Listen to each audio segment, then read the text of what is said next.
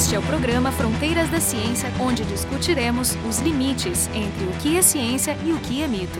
No Fronteiras de hoje nós vamos conversar com o professor Aldo Milendro de Araújo, professor do Departamento de Genética do Instituto de Biociências da URGS, orientador do programa de pós-graduação em Genética e Biologia Molecular. Conversando com ele estão aqui o Jefferson Arezon, do Instituto de Física, e eu, Jorge Kilfield, do Instituto de Biociência. Aldo já participou em programas anteriores aqui, inclusive no nosso terceiro programa, há 14 anos atrás. Mais recentemente, em 2018, gravou um programa em duas partes, falando sobre o grande contexto teórico na teoria da evolução, que é a sua grande especialidade, síntese moderna da evolução, uhum. que é a concepção que predominou durante o século XX, e a síntese estendida que vai reunir acréscimos recentes. No programa de hoje, nós vamos explorar um tema que, de fato, aprofunda algumas questões e traz um velho debate de volta. Durante muito tempo, a comunidade de biólogos, desde o século XIX, estava muito imbuída da ideia de progresso e uhum. existia um modelo, então, que é a ideia da ortogênese, né? que, no fundo, né, é a ideia de que a evolução tem uma direção, tem um sentido, e o sentido é rumo a nós, que somos o ápice da evolução. Obviamente, esse conceito foi derrotado quando a síntese moderna apareceu, lá nos anos 20, 30? Entre 30 e 40. Entre 30 e 40.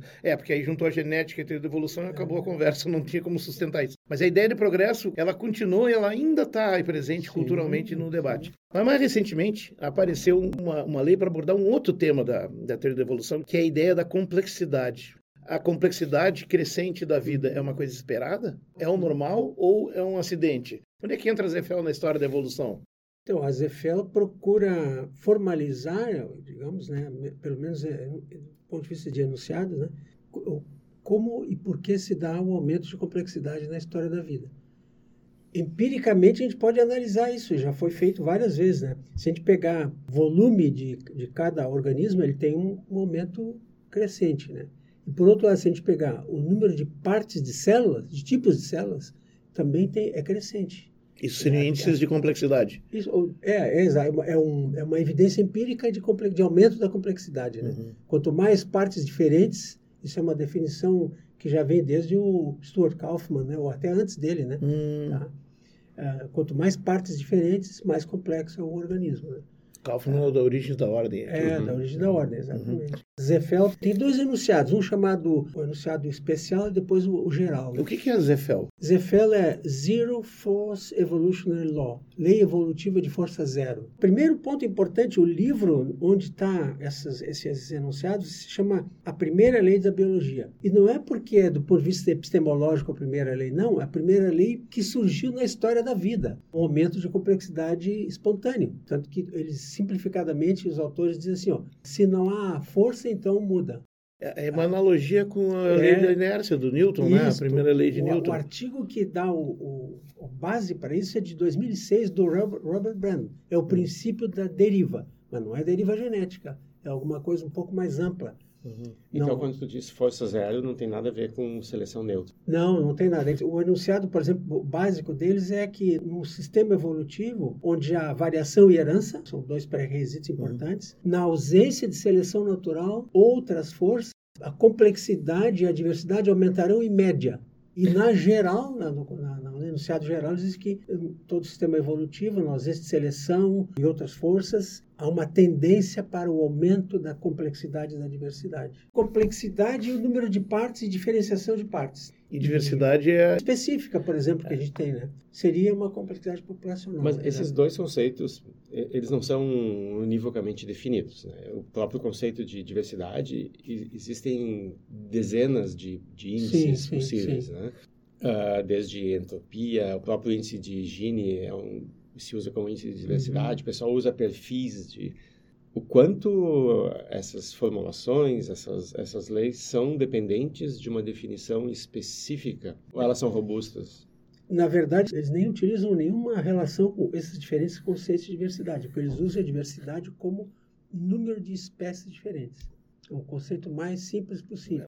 Não, até um parênteses ali, só para dizer porque que lei de força zero é uma aspiração de uh, imitar, digamos, o que seria sido a primeira lei de Newton, Isso, a primeira lei da mecânica, exatamente. que é a lei da inércia, que diz que na ausência de uma força externa, o objeto fica ou em repouso ou, em movimento, movimento, uniforme. Com velocidade é, constante. Exatamente. Ou seja, o processo de variação e herança na ausência de força seletiva, é, então é, é, uma analogia bacana, é, interessante. E no, e no enunciado geral, eles ainda, que eu achei bem interessante também é que eles dizem que a seleção natural pode aumentar a, a complexidade, mas também pode diminuir.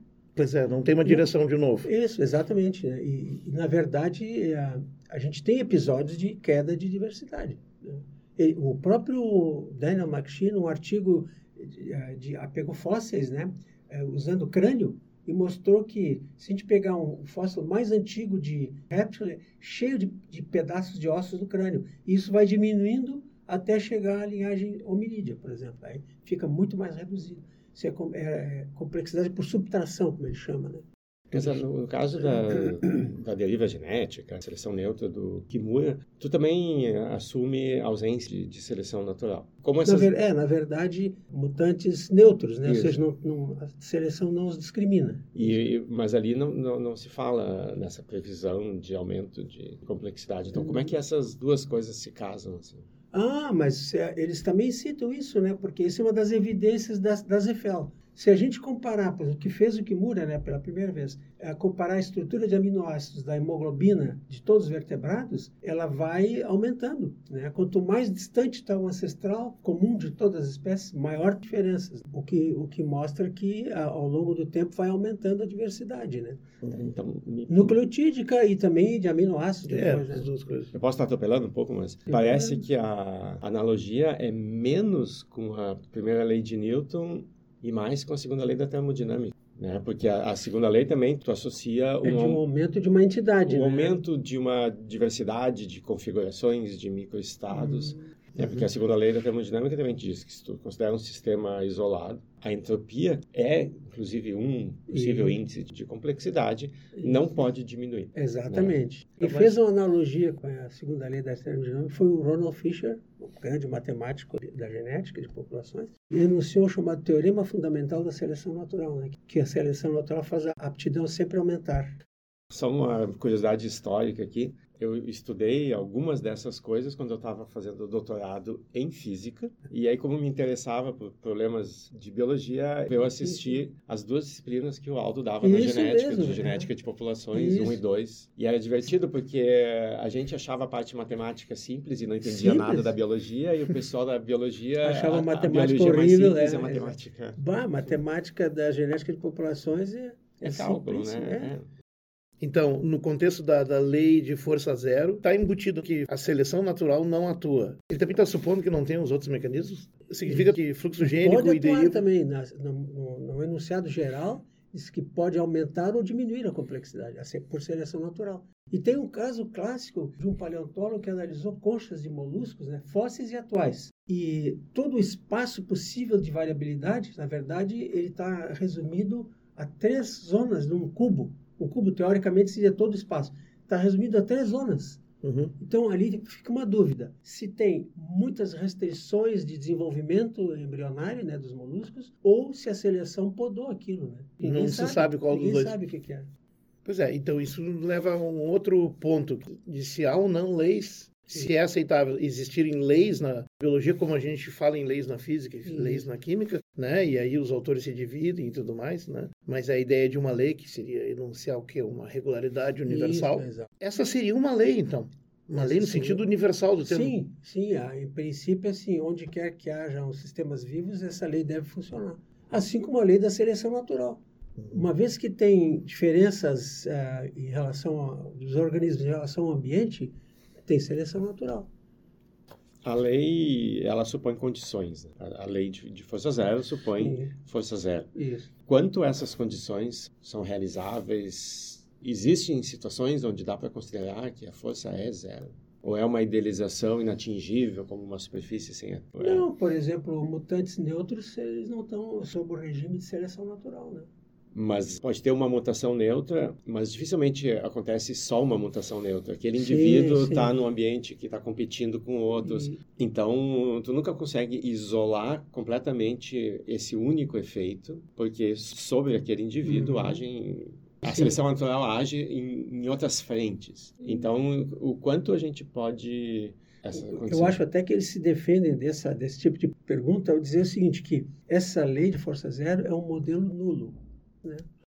Pois é, por exemplo, vamos pensar na prática o que seria uma situação sem seleção natural. Uma estabilidade duradoura do ambiente. Exemplo, Isso, uma adaptação é para o ambiente, se o ambiente sim, fica sim. super igualzinho é, bastante é, tempo, aquela força não, não vai existir. Exatamente. Então, as outras passam a mandar. Exatamente. Seria uma situação assim? Não, mas ainda, ainda existem as competições entre espécies. É, dentro de uma tá mesma bem. população, existem, existe seleção sexual, existe competição, sim, macho Quer dizer, é, é esse conceito de ambiente estável teria que englobar todas essas coisas e tudo paralisar. É, é bom, é, é, é, uma idealização, mas assim. É uma idealização, é. Mas é que nem a lei de Newton. Tipo assim, não tem exemplos reais que sejam exatamente 100% que está tendo. Ele é uma a aproximação com o qual tu compara, né? Não, é o modelo nulo. É o né? modelo nulo. O modelo nulo.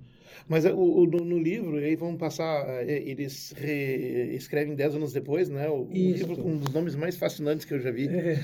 E, e, pensa, olha, pode dizer que pretensiosos, né? É. Quer dizer, os dois terços que, que faltavam da teoria da evolução. Dois terços faltavam. É. Né? Que é explicar a diversidade e a complexidade. Né? Então, né? como Porque é que o primeiro isso? terço, que é a adaptação, tem muitas explicações já. Então, adaptação é falar em seleção natural e esses mecanismos. Isso, isso é adaptar ao ambiente mudanças comportamentais, morfológicas, fisiológicas, né? moleculares, né?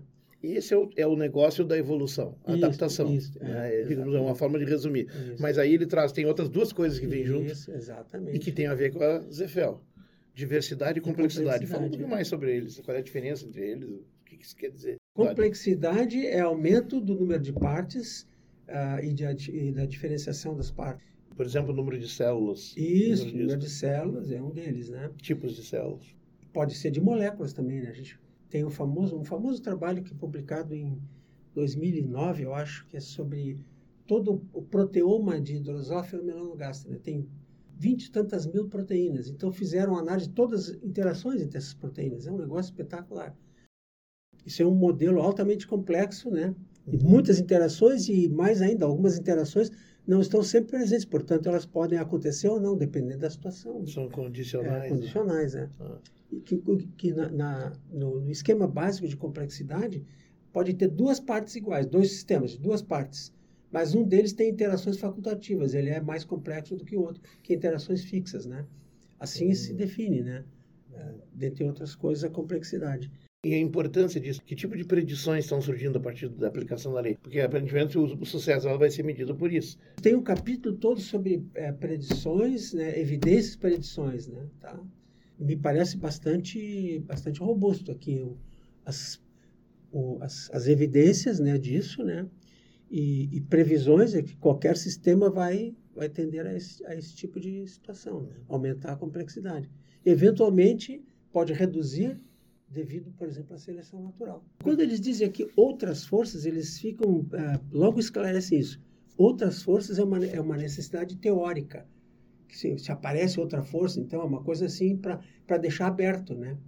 Além da seleção natural, da mutação, da, da, da... É, vai que descobrimos uma nova? Isso. Né? Então eles deixam aberto esse, esse termo. Outras forças é é algo indefinido, assim, né? mas é para a eventualidade aparecer. É, o Stuart Kaufman, que tu mencionaste antes, ele traz a ideia de que sistemas complexos tendem à auto-organização, trabalhando em cima da ideia termodinâmica, é, né? É. Onde é que entraria a auto-organização? Porque ela não é um dos critérios oficiais da, da ciência moderna, nem da estendida. Nem da estendida. Então, estendida também não fala em aumento de complexidade. Os princípios da síntese estendida têm novos processos, né? como construção de nicho, uh, herança ecológica, né? que não era admitido lá e outros tipos de herança, né? Uhum. Herança comportamental por aprendizado, né? Tem essas diferenças, mas não fala nada de complexidade, sobre aumento ou diminuição de complexidade, fala. É interessante, a herança ecológica, tu está tocando num tema que é o teu tema de trabalho, trabalhar com genética sim, ecológica, sim, né? Sim, exato. O que, que, seria exatamente herança ecológica? Não, por exemplo, na construção de nicho, um organismo modifica o ambiente onde ele vive e os seus descendentes vão encontrar esse, esse ambiente modificado que, por sua vez, seus descendentes também encontrarão mais modificado ainda, é uma herança que não depende da herança genética. Isso é herança ecológica. Assim como comportamental, aquela história do... A primeira descrição do, do, do, do macaquinho que, que, usou, que usou uma técnica para limpar o alimento, lá na, no Japão, aqueles macaquinhos japoneses. Para limpar o arroz, né? É, não, trigo. Trigo, trigo e trigo. batata, né? Primeiro, né? Que ela resolveu lavar, passar na água, não sabia se era lavar. Bom, hoje todas as populações dos macacos japoneses fazem isso, e essa mesma fêmea Anos depois, ela inventou, eles recebiam grãos de trigo e, e era na areia. Então vinha areia junto. Então ela pegou e peneirou na água. e, e, ficou é, washing isso aí, né? É a mesma fêmea. E todo mundo hoje faz isso lá nos macacos japoneses.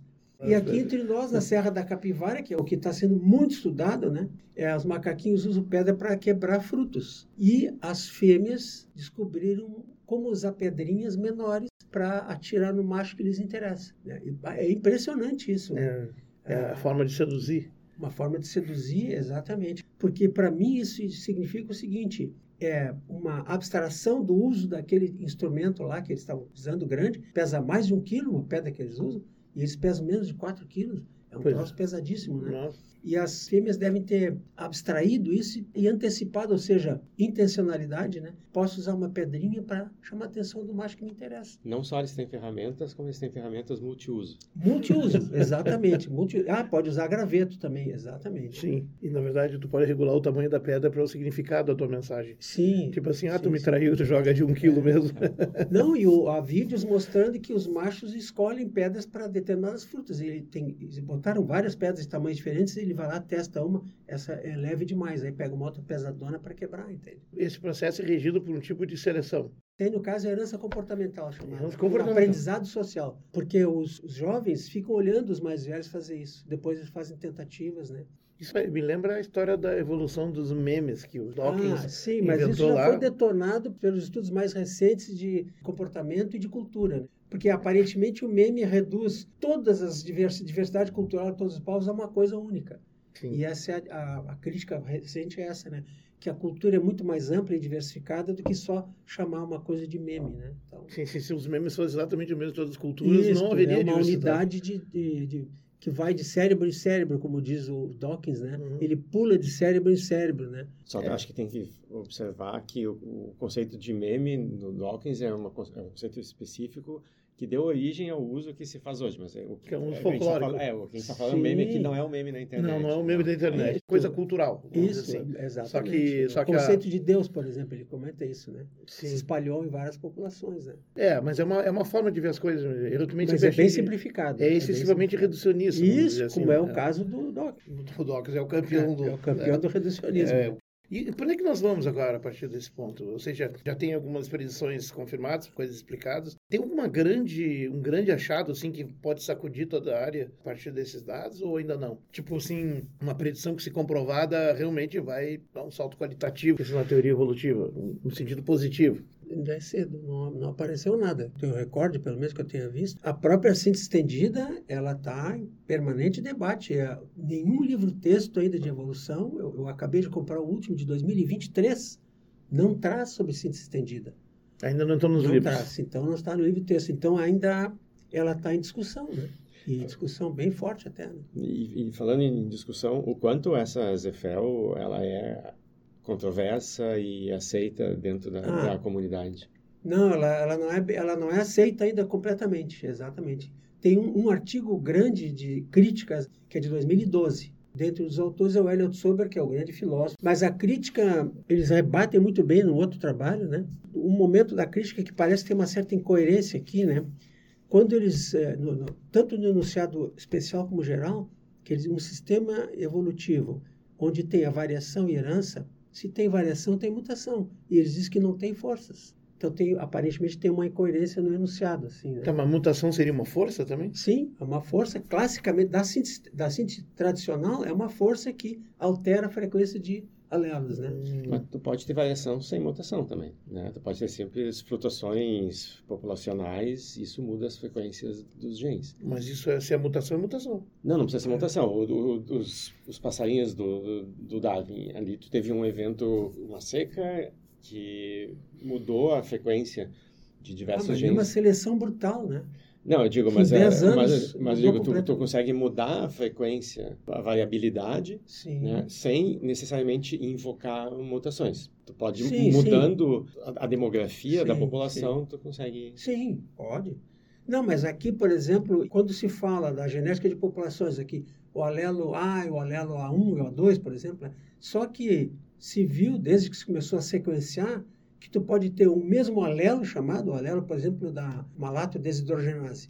Ele tem muitas variantes mutacionais de SNPs, que são nucleotídeos que trocaram. Ou seja, o conceito de mutação é muito mais amplo do que a teoria clássica da genética de populações imaginou. Então, a gente tem o mesmo gene, tem a mesma função, mas ele tem variantes.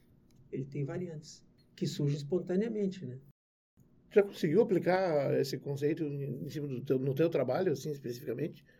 Porque não, isso é importante, não, quanto não. mais autores começam a encontrar os paralelos e usar a teoria para explicar. Não, porque o meu, o meu trabalho é bem mais restrito, assim, de populações locais, eu não, não, não faço um trabalho de extensão, assim, né? Uhum.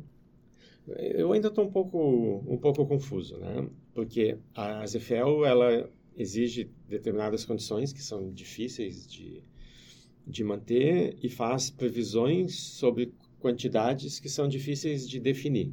Complexidade, diversidade, uhum. não existe consenso.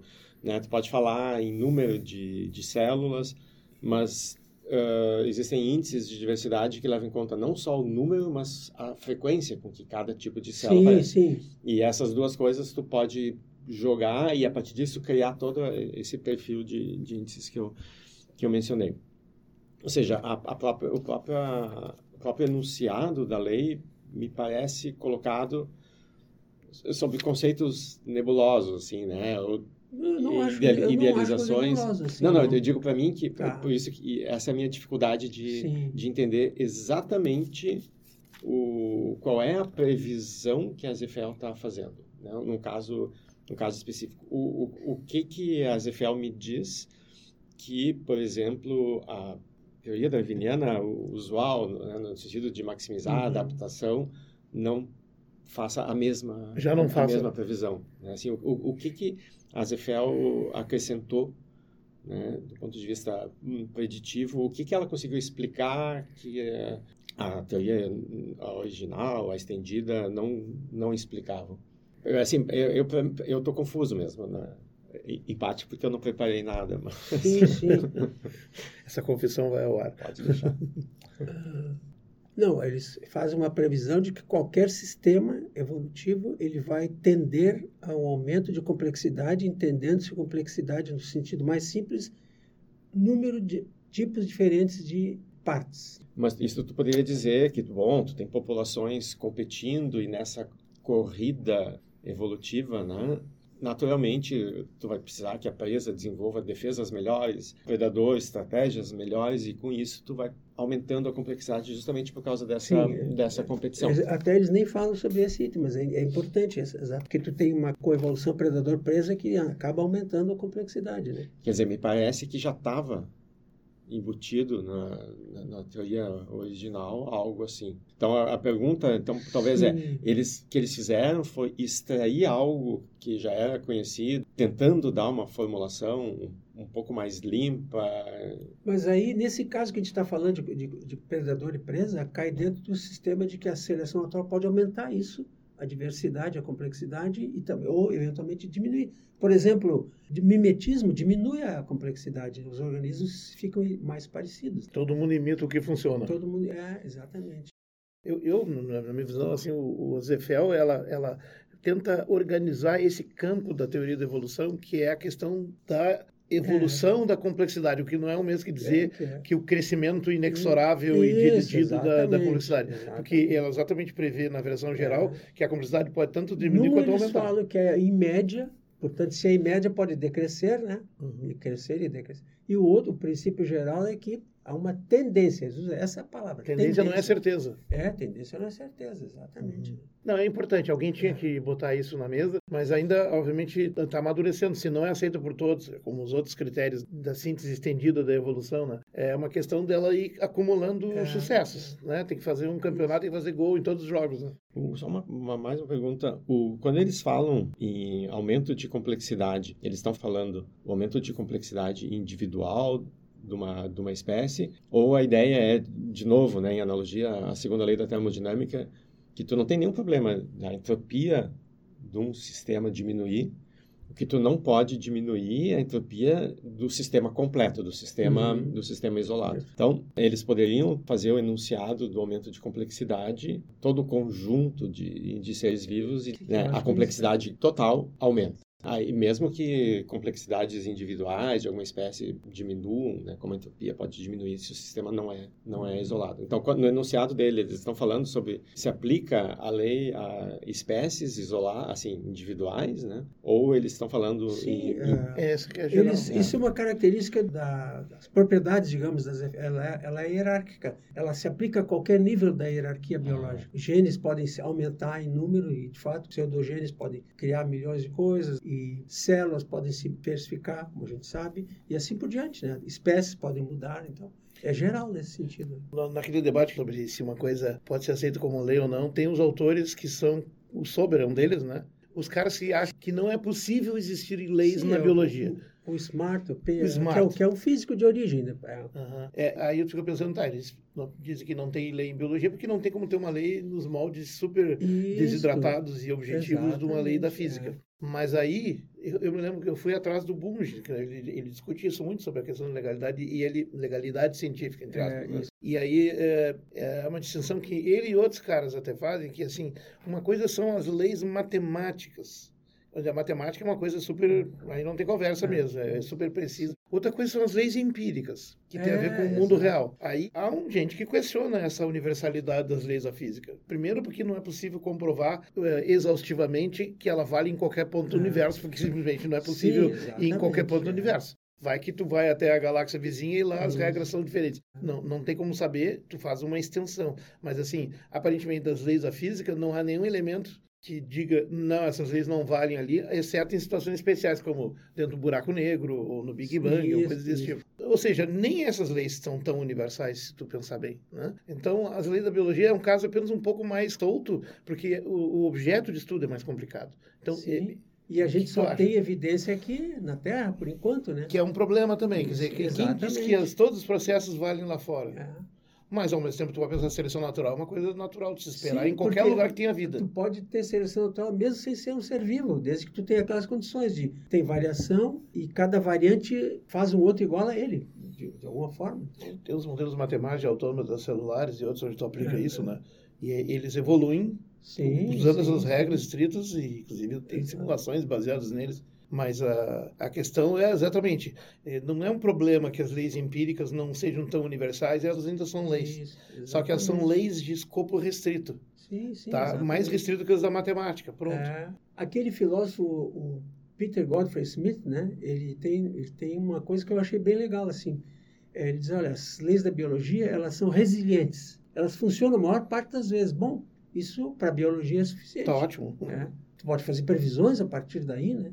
Godfrey Smith é o cara dos povos. É, da, da, é, tem dois Sim. livros sobre o povo. Muito legal é, o trabalho ah, Quer fazer uns comentários finais sobre isso? Não, só uma curiosidade. Eu, eu escrevi para o Daniel McShee, né, em 2020, por aí, né, perguntando para ele, escuta, vocês não vão fazer uma outra edição do livro? Porque foi o que eu, que eu usava na pós-graduação e tal. Ele disse, não, nós estamos fazendo um outro livro, que é esse aqui. Os dois terços que faltavam da teoria da evolução. Acho que é quase um, um livro de tão pequeno. É, né? esse, é esse, esse aqui, essa coleção é muito boa da, da Cambridge, né? É são elementos, né? Sim, tem então, todos são fininhos, assim, tem o da Eva Jablonka sobre epigenética também, tem eu tenho outros também, matemática na biologia tem um bem pequenininho também. Parece um artigo encadenado. Ele é, é são 70 páginas, é, é uma review. Eu acho que é um, eu acho que é um, foi editorialmente assim, façam uma coisa de até tantas páginas. Né? Bem legal a ideia. E esse aqui tem, pela primeira vez, eles propõem um modelinho matemático o caso discreto e o caso contínuo. Hum. Né, que é, é, são super simples, assim, comparado com modelos da física, são ultra simples. Mas um achado que eu achei legal aqui do modelo discreto é o seguinte, ó, eles imaginam ah, três possibilidades. Uma, uma, uma entidade, chama assim, pode ficar em estase, ela não muda, ou ela pode mudar para um lado ou para o outro. Então, eles chamou, se mudar para um lado ou para o outro, eles chamaram isso taxa intrínseca de mudança. Exatamente o mesmo, eles botam a mesma letra da ecologia, que é o R, taxa hum. intrínseca de mudança. Então, eles dizem o seguinte, ó, para mudar para um lado e para o outro, é... Bom, 1 menos R é a taxa, é, é de estase, né? Tá? E 1 menos R ao quadrado é a probabilidade de ficar em estase duas entidades ao mesmo tempo. Então, eles vão dizer assim, qual é a probabilidade de não ficar em estase? É 1 menos isso. E se tu vai considerando ter unidades de tempo, aí a probabilidade de não estase é igual a 1. Porque tu vai, vai ficar 1 menos R ao quadrado, ao, ao elevado a T, T tende ao infinito, isso aqui vai ficar zero. Então, é 1 menos 0 é 1. Então, a probabilidade de não estase é 1. Então é necessário, necessariamente, é, vai, necessariamente vai, vai complexificar ou simplificar. Isso. Mas não vai ficar parado. E a, e a hipótese de serem eventos correlacionados está é, tá ligado à questão da força zero? Eventos porque, correlacionados. Porque quando tu diz que é probabilidade de ter duas entidades em estase, Isso. É, tu vai ter aquele termo quadrático, tu está assumindo independência dele. Sim, independência é. deles. São isso, duas, isso duas é, entidades independentes. É. Então, é. isso é a força zero? Porque se não fosse zero, elas não seriam independentes? Então, eles, eles, eles, eles, vão sustentar que se essas, essas duas entidades, dadas ter unidades de tempo, elas vão estar... Tá, a variância delas vai ser enorme. Eles, eles usam muito a palavra variância, que é, que é de variabilidade, né? Uhum. E, então, com o passar do tempo, elas vão se tornar diferentes. É que é a complexificação. Né? É, para alguns pode soar que é uma lei assim, mas que bobagem, tanta enrolação para dizer uma coisa tão simples e óbvia, vamos dizer assim. Pois é. Mas aí, se tu pensar bem, né, essa é uma característica de qualquer lei, de é, lei que é. é tão básica que ela parece boba. Por exemplo, Sim. a primeira lei de Newton. Qualquer criança isso, aprende isso quando está aprendendo a caminhar. Ah, né? pois é. Quando tu leva primeiro o tropeção, quer dizer, ela é uma coisa intuitiva, é. ela é muito simples, mas ela precisa ser enunciada, porque em cima dela é construído todo o aparato sim, conceitual. Sim. Nesse sentido, é uma lei muito bem-vinda. É. No programa de hoje nós conversamos sobre a ZEFEL, a Lei de Força Zero da Evolução. Conosco o professor Aldo Melender de Araújo, do Departamento de Genética da URGS, e conversando com ele Jefferson Anezon, do Instituto de Física, e eu, Jorge Filho, do Instituto de Biociência. O programa Fronteiras da Ciência é um projeto do Instituto de Física da URGS.